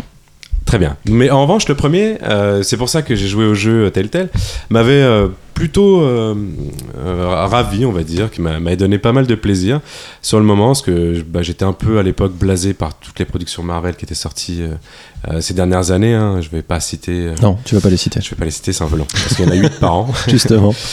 Et celui-là, en fait, il était assez original dans le sens où il amenait un peu des personnages, euh, comment dire, Rock'n'roll. rock and roll, exactement, un peu en décalage par rapport à tout ce qu'on avait pu voir avant, un petit peu comme s'ils avaient créé des personnages qui en avaient un peu rien à foutre, euh, qui n'avaient pas forcément envie d'être là et qui vivaient des aventures. Donc je me suis dit, Telltale, connaissant leur force dans le passé avec certaines licences, aurait pu, je spoil encore une fois, euh, peut-être prendre la licence et la mettre un peu à leur sauce, sortir des sentiers battus, donner de l'humour parce qu'ils sont plus dans une euh, œuvre ciné- cinématographique, dans une œuvre de jeu vidéo qui peut-être avec un peu plus de possibilités, euh, Liberté. de liberté, de trash. Enfin, je, pas mal de choses en, en y allant. Euh, et évidemment, bah, j'ai été déçu. C'est la première chose que j'allais te demander. hein. Justement, le, ce, qui, nous- ce qui nous a plu dans le premier film, c'est justement l'humour.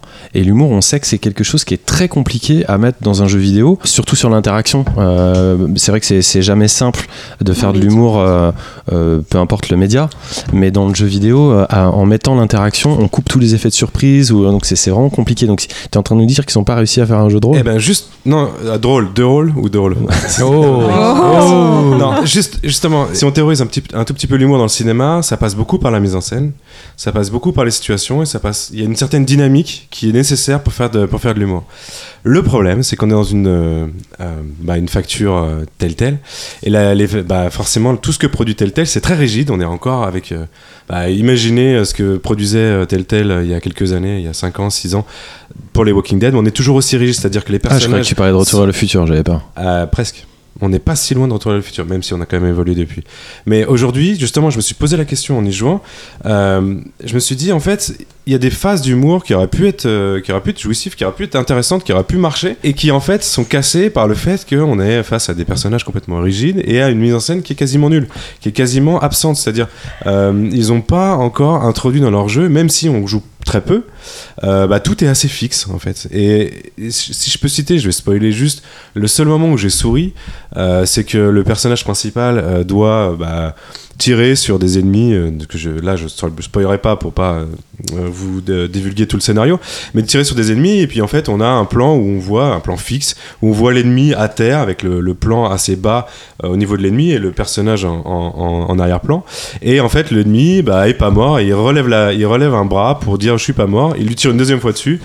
Il relève le bras, il tire une troisième fois dessus, et là on a le choix de tirer ou pas dessus, et il fait une remarque, et voilà, là on est dans l'humour tel tel, c'est-à-dire C'est hyper drôle, effectivement. bah, c'est pas Chaud, très quoi. drôle, c'est ça le problème. Pour partie, Telltale est, est, est pas mal inspiré sur, enfin, dans la démarche en tout cas de, de LucasArts dans les années 90, qui est pour le coup en termes d'humour dans un jeu vidéo est quand même euh, assez présent et, euh, et que ça passe par les dialogues essentiellement, pas Ah. du tout par la mise en scène ni par la- l'animation. Donc qu'est-ce qu'ils ont manqué à un moment donné là-dessus? Ah bah, c'est une très bonne question parce qu'en effet, comme tu le dis, euh, la plupart des développeurs, enfin en tout cas les têtes de Telltale sont des ex de, de LucasArts, de Lucasfilm, Lucasfilm Games pour être plus précis. En fait, à mon avis, ils sont juste dans des carcans, euh, ils ont juste des licences, ils ont juste, à mon avis, c'est un petit peu comme un, des réalisateurs français qui vont à Hollywood pour faire des films. Je sais pas si vous en avez vu. Euh, ils ont des très bonnes intentions, on trouve des scènes incroyables et au final, on a des films de merde parce que le montage, c'est pas eux, parce qu'au final, euh, toute la direction artistique, bah, c'était pas eux. Et là, j'ai l'impression que à partir du moment où on a un studio comme ça qui a fait des miracles dans le passé et qui se retrouve avec des licences qui leur sont imposées et on a l'impression qu'il y a que du fric dans toute cette histoire, bah, ils sont pas capables de s'exprimer alors que c'est des gens de talent, je suis d'accord avec toi. Est-ce que tel sont pas devenus des p- du jeu vidéo? C'est-à-dire, non mais il faut, il faut le dire, c'est-à-dire à partir du moment Je mettrais des bips, je mettrais des bips. Merci euh, François. Mais à partir du moment où ils ne font que répondre à des licences hyper connues en délaissant au fur et à mesure leur inspiration, Tout en euh, dénaturant tout en l'univers. dénaturant, hum. mais même plus que l'univers, leur dénaturant leur talent.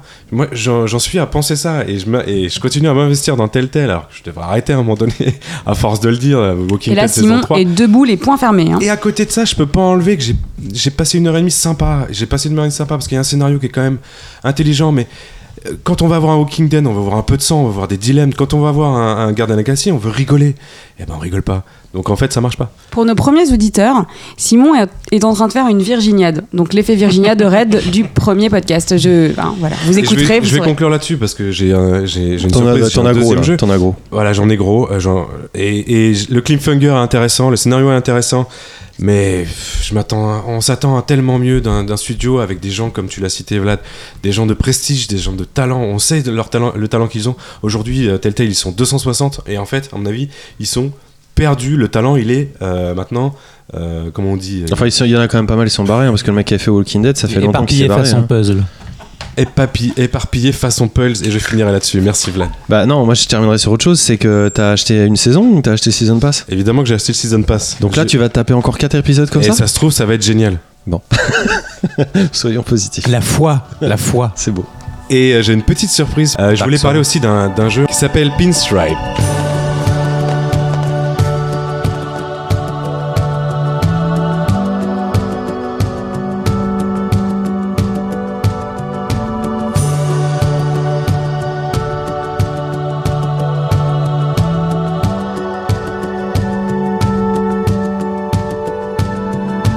Donc Pinstripe, c'est un petit jeu comme je disais, mais un petit jeu pas tant que ça puisque c'est développé par une unique personne qui s'appelle Thomas Broch, qui a créé un studio qui s'appelle Atmos Game, où il est tout seul, hein, le pauvre. Euh, et il a été édité par Armor Games, donc tous les fans de jeux Flash, et c'est un petit peu la, la thématique de chacun de nos épisodes de parler de jeux Flash, mais Ar- Armor, Games, Armor Games, pardon, c'est Je voudrais dire PS Vita aussi, voilà. non, tu l'as déjà dit. Donc Armor Games, en fait, c'est un jeu, un site internet, pardon, qui euh, héberge énormément de jeux Flash et qui est un petit peu la, la pointe du jeu Flash, même si j'ai l'impression que les jeux Flash tombent un peu ces derniers temps. Thomas Brush, c'est un États-Unien de 27 ans qui, euh, il y a 5 ans, s'est dit tiens, je vais faire un jeu tout seul.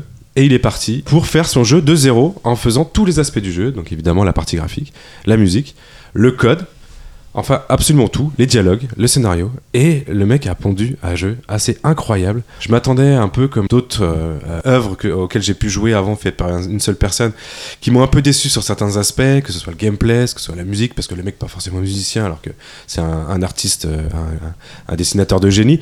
Bah là, j'ai l'impression que le mec, putain, il sait tout faire. Et il sait tout faire vraiment de facture hyper honorable. Enfin, même, j'ai j'ai vu assez peu de défauts dans ce jeu, à part sa durée, puisque à, à partir du moment où il est tout seul, bah, il n'a pas pu faire euh, peut-être le jeu qu'il avait imaginé au départ, c'est-à-dire euh, un jeu de 6 heures, par exemple, c'était pas possible pour lui.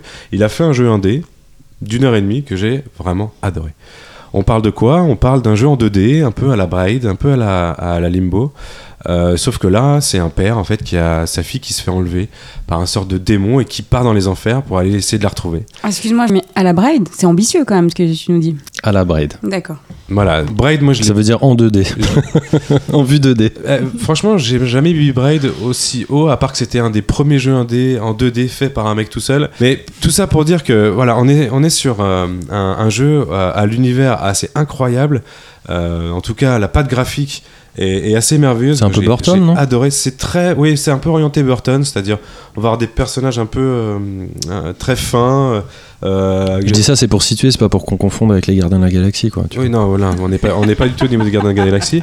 On va avoir un gameplay qui est simple, mais avec quelques euh, passages de, euh, de puzzles qui sont hyper intéressantes. Et surtout, on va commencer à s'attacher au personnage et à descendre dans les enfers avec lui.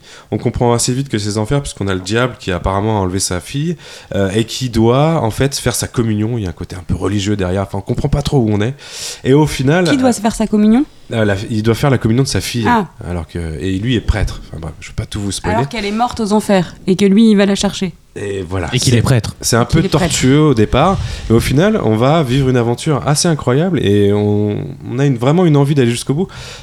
Que ce soit pour la, pour la plastique qui est, qui est vraiment incroyable et sur les dialogues, sur les, il a créé énormément de personnages secondaires qui sont hyper attachants. Ah, Là, on pense vraiment à Burton parce que c'est des personnages qui sont dans une noirceur incroyable. Et il va un peu jusqu'au bout. Il va pas jusqu'au bout, à mon avis, de ce qu'il peut faire dans sa vie, puisqu'il va, il va exploser ce mec forcément. euh, J'espère qu'il va se faire bien entourer, qu'il va créer un studio avec d'autres personnes, qu'il va créer des œuvres.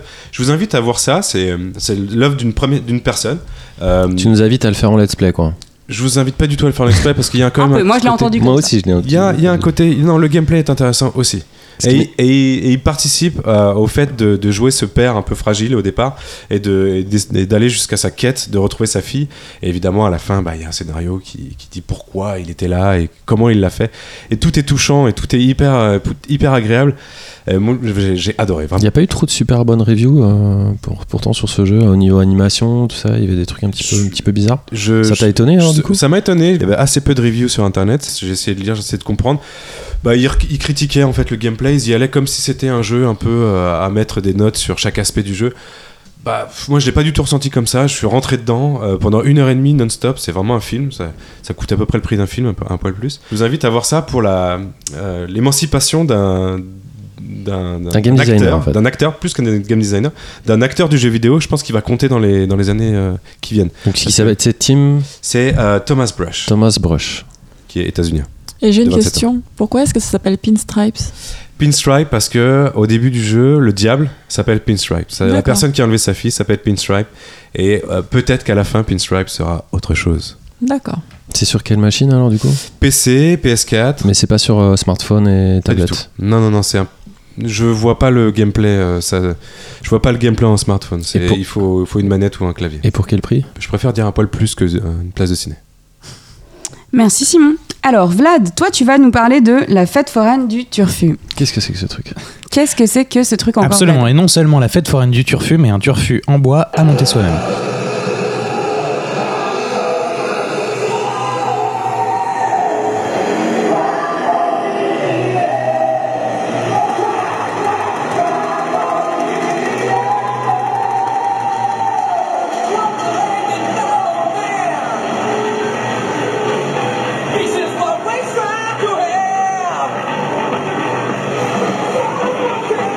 Et vous parlez cette semaine de Eniarov. Alors Eniarov, c'est euh, quelque chose qui a été lancé en 2005 à Aix-en-Provence par Douglas Cédric Stanley, qui est artiste, qui travaille notamment en art algorithmique. T'as bien dit art, art algorithmique? Art algorithmique, d'accord. Art algorithmique. C'est des, du programme des algorithmes pour qui Je la parce que je trouve ça très bien dans une discussion. euh, ça marche une œuvre d'art. C'est l'art algorithmique et par Antonin Fourneau, qui est artiste également et qui est connu notamment pour son installation Waterlight Graffiti, qui consiste en un mur de, de LED.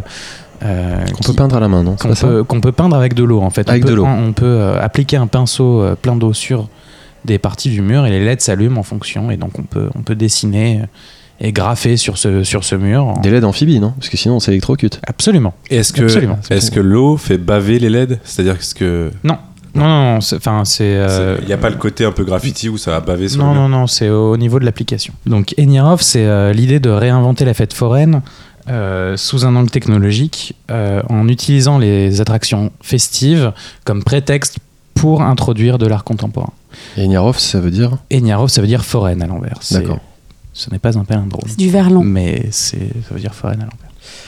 Euh, donc, euh, donc voilà, donc c'est des espèces de fêtes foraines où il se passe plein de choses, où il y a plein d'installations, il y a plein de, il y a d'œuvres, il y a, des attractions. Euh, c'est des événements qui sont régulièrement chaque année, un peu partout en France, mais aussi partout dans le monde.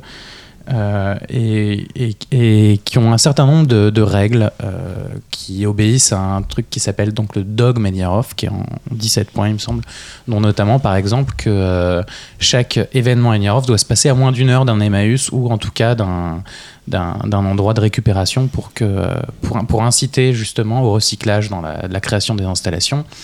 Euh, Il y a d'autres règles, comme le fait que, par exemple, tous les artistes qui créent une pièce dans, dans le cadre des Niarov doivent aussi euh, participer à la création d'une autre pièce d'un autre artiste pour, que, pour créer de la collaboration. Ça, c'est le dogme. Ouais, Ça- fait ça rigole pas, quoi, ça c'est le- du. Ça ne rigole pas. C'est pas- le roleplay de, de, de Niarov, quoi. c'est en fait, euh, en termes de référence, c'est plutôt un peu comme, comme le dogme 95 de Lars von Trier, Mm. mais du coup, c'est un peu plus, un peu plus libre que ça quand même. Et à chaque fois, il y a un mec derrière, derrière chaque euh, euh, exposition, disons, Installation. ça ex- exposition. Il y a un mec qui dirige tout ça et c'est Eniarov Ou est-ce que c'est. Non, c'est le concept, et Ouais, apparemment, il y a ça. deux artistes derrière. si ça, ça a été euh, lancé par, euh, par euh, ces deux artistes, Hmm. mais euh, c'est depuis euh, quelque chose qui est beaucoup plus partagé, beaucoup plus euh, Ouvert. autogéré aussi, et, euh, et qui peut être organisé finalement grâce à ce dogme Enierov par n'importe qui à partir du moment où on respecte ces règles-là. Tremble Euro Disney. Absolument, C'est-à-dire que nous, on peut monter un Nierov si on veut demain, quoi. absolument. Si on respecte Absolument. le On respecte, en, respecte- voilà. en respectant l'ensemble Mm. de ces règles. Donc, qui sont vraiment basées sur la collaboration, sur, euh, sur le partage, sur le, le recyclage, sur le fait euh, de voilà. Et alors, partir de- essayé les attractions, toi, ou c'est. Donc voilà, dans, dans une, euh, dans, dans, dans un événement Eniarov, on- il va y avoir énormément de choses très différentes. Donc il va y avoir effectivement des installations, des œuvres d'art contemporain, il va y avoir des performances, il va y avoir du, catch mexicain et il va y avoir énormément de jeux vidéo. Donc euh, en termes de jeux vidéo, ça va être beaucoup de jeux détournés. Donc par exemple, vous allez pouvoir avoir un, jouer à Duke Nukem en vous maquillant, c'est-à-dire que vous allez utiliser euh, euh, le, tube de rouge à lèvres, le, miroir, la poudre, etc. Et en fait, chacun de ces accessoires vont servir de, ma- de manette de jeu. Donc, en les manipulant, vous allez les jouer à Duke Nukem. Euh, il va y avoir un, un, Duck Hunter où vous allez jouer avec un parapluie.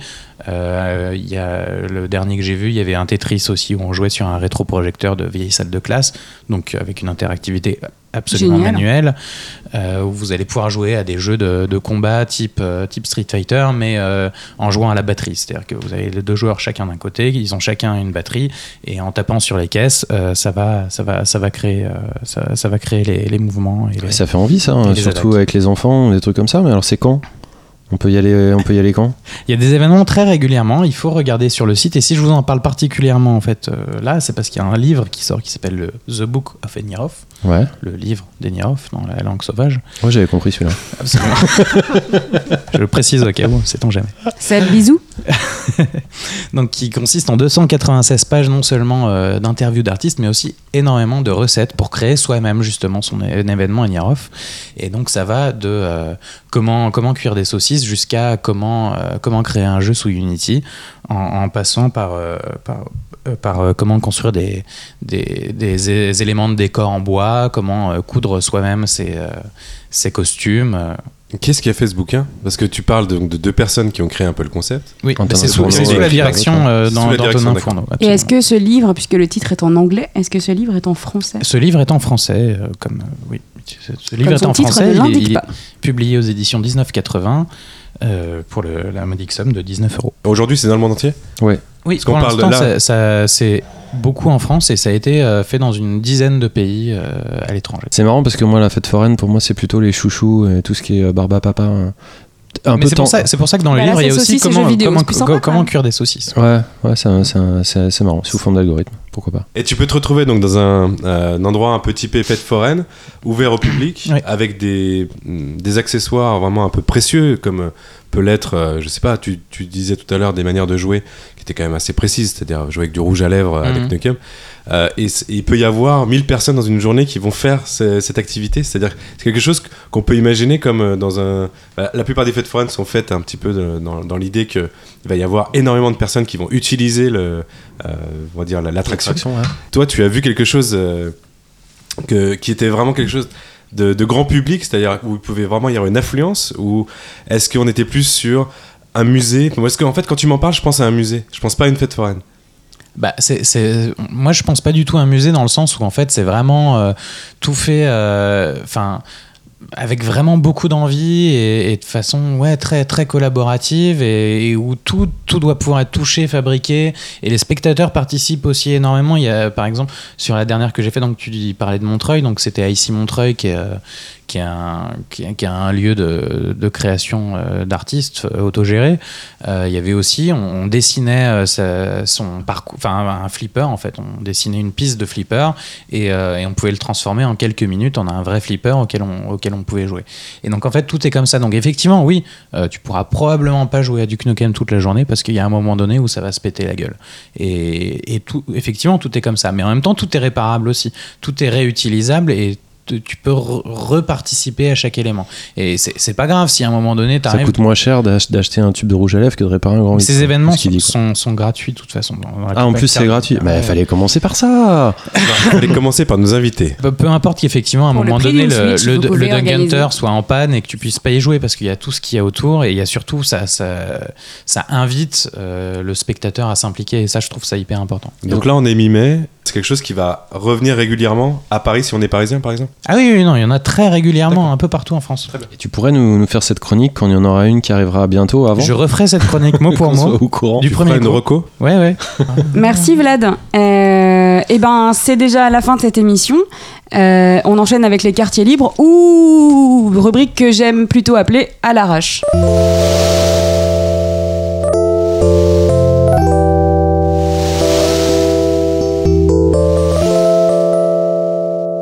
Et on commence euh, bah, avec toi, Ariane. Eh bien, j'ai vu Tom Cruise il y a une semaine. Il Ah. filme euh, Mission Impossible 6 dans Paris euh, de Christopher McQuarrie. Donc, on va le voir un peu partout dans la ville. Il était dans le 15e euh, il y a 5 jours, euh, au Palais Royal la semaine dernière. Et là, je crois qu'il a Tu le une suis, en cascade. fait. T'es allé le voir spécialement pour ça? Non, non, mais en fait, je ne l'ai pas stalké. C'est juste que j'ai une amie qui a un bureau euh, là où il faisait une cascade avec sa BMW.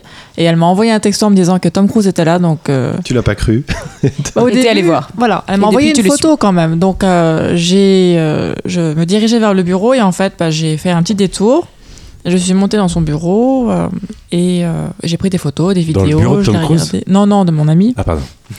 Et là, j'étais vraiment tout près de lui. Je pouvais voir son cuir chevelu quand même. Ce qui est Son quand même, cuir euh, chevelu. Ah oui. c'est- c'est C'était pas Benoît. Hamon, c'était vraiment Tom Cruise. Oui, c'était Benoît. Euh, c'était Tom Cruise. donc voilà, et donc euh, là, il va faire une cascade sur le toit de Bercy. Donc euh, si vous le voyez, ben, regardez parce que c'est toujours lui qui fait ses propres cascades. Et assez regardez impressionnant. son cuir chevelu. Oui. Merci Ariane. Euh, Simon, qu'as-tu à partager Pour le avec coup, c'était un vrai quartier libre. là. On peut pas le pas dire le contraire. Red, toi, tu vas nous parler de quoi? Alors moi, je vais vous parler euh, très succinctement d'un film que j'ai vu un peu sur le tard qui s'appelle Lyon, un film de Garth Davis euh, qui était sorti, euh, je sais pas quand, au début de l'année, je crois. Mm, Sur l'adoption. Euh, qui était un film euh, qui parle de D'adoption. euh, d'adoption, ouais, tout à fait, de l'histoire d'un d'un petit enfant en Inde hein, qui est adopté par des parents par des parents australiens et c'est très bien. Je vais pas vous raconter le film, mais j'étais assez surpris en fait. C'est un, un film avec une construction assez classique et très efficace, surtout sur les, les passages en enfance en Inde. Enfin moi j'ai adoré.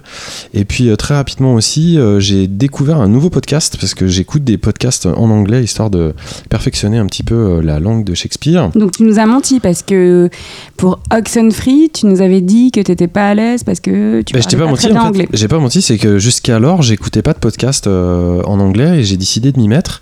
Et je suis tombé sur un podcast complètement par hasard, un podcast américain qui s'appelle No Quarter Podcast. Alors je sais pas du tout si ça va intéresser euh, beaucoup de nos, de nos auditeurs.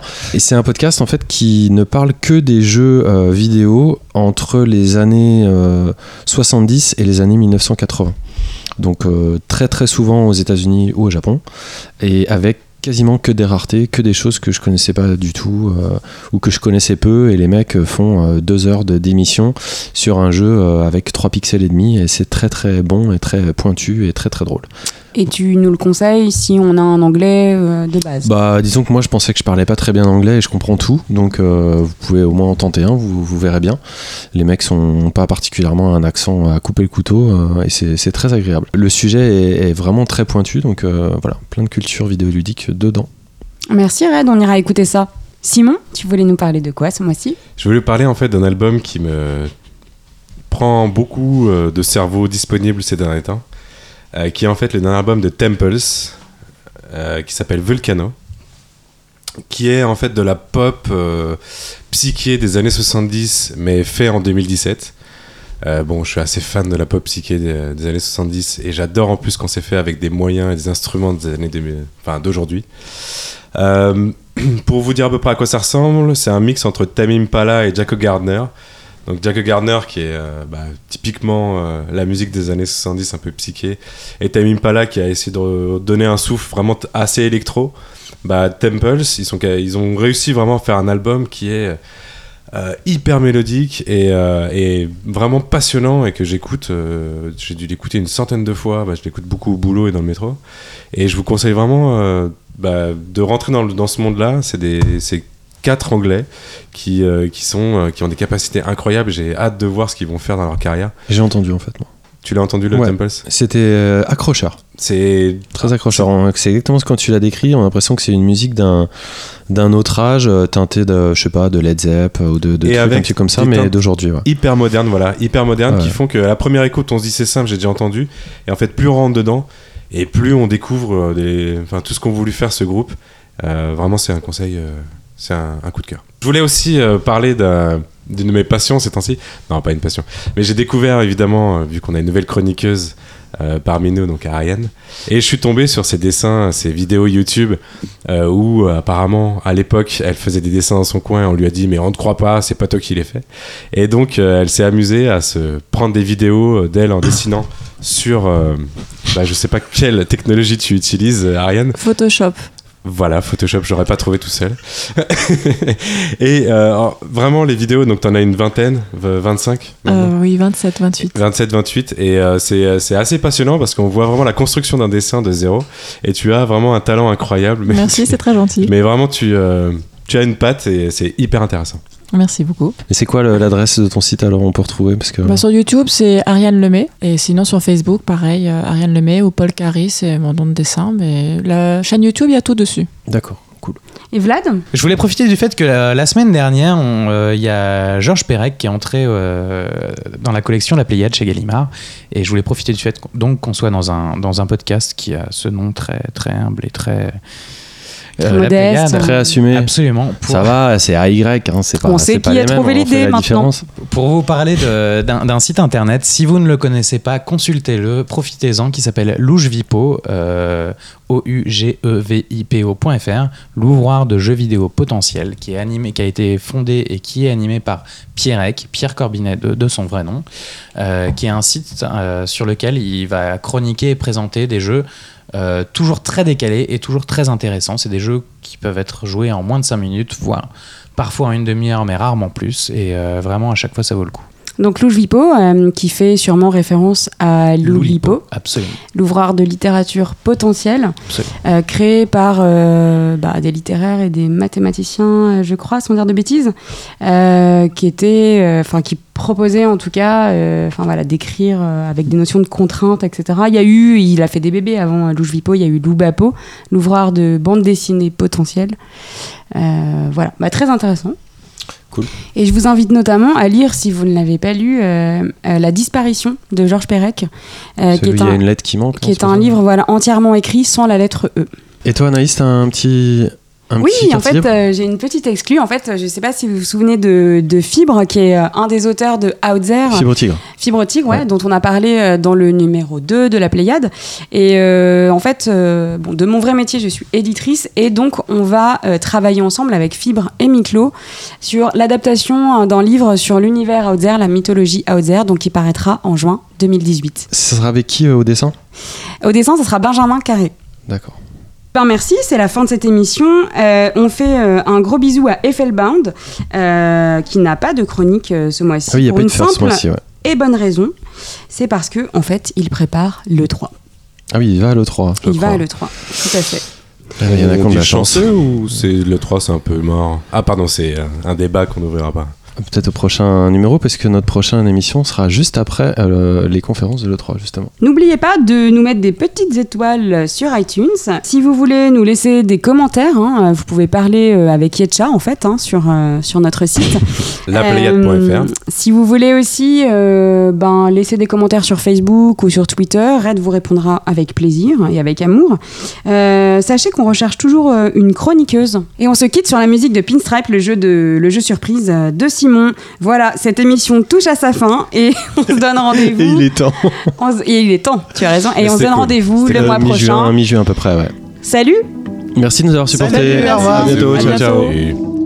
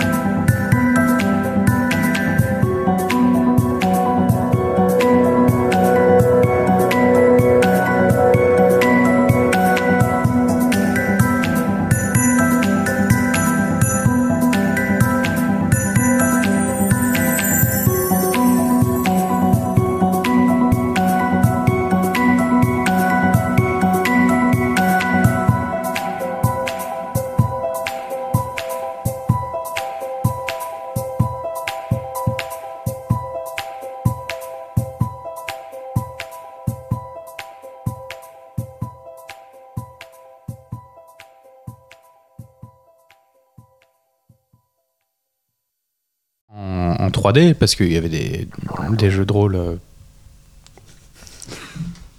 Que s'est-il passé? Ça Alors, enregistre là?